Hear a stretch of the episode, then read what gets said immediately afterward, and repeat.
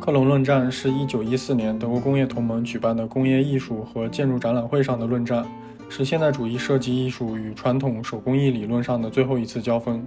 争论的双方是对产品标准化持否定态度的亨利·凡德威尔德和认为工业设计应遵循科学原理、应进行标准化设计的穆特修斯。其中，穆特修斯的观点得到了大部分人的认可。这场争论在工作同盟中几乎涉及所有的成员。这个核心问题不解决，未来的设计和设计教育的发展都会存在问题。所以，这是现代设计确立和发展的大是大非的争议。在这场争议中，绝大部分新生代的设计家、建筑家，比如格罗皮乌斯、米斯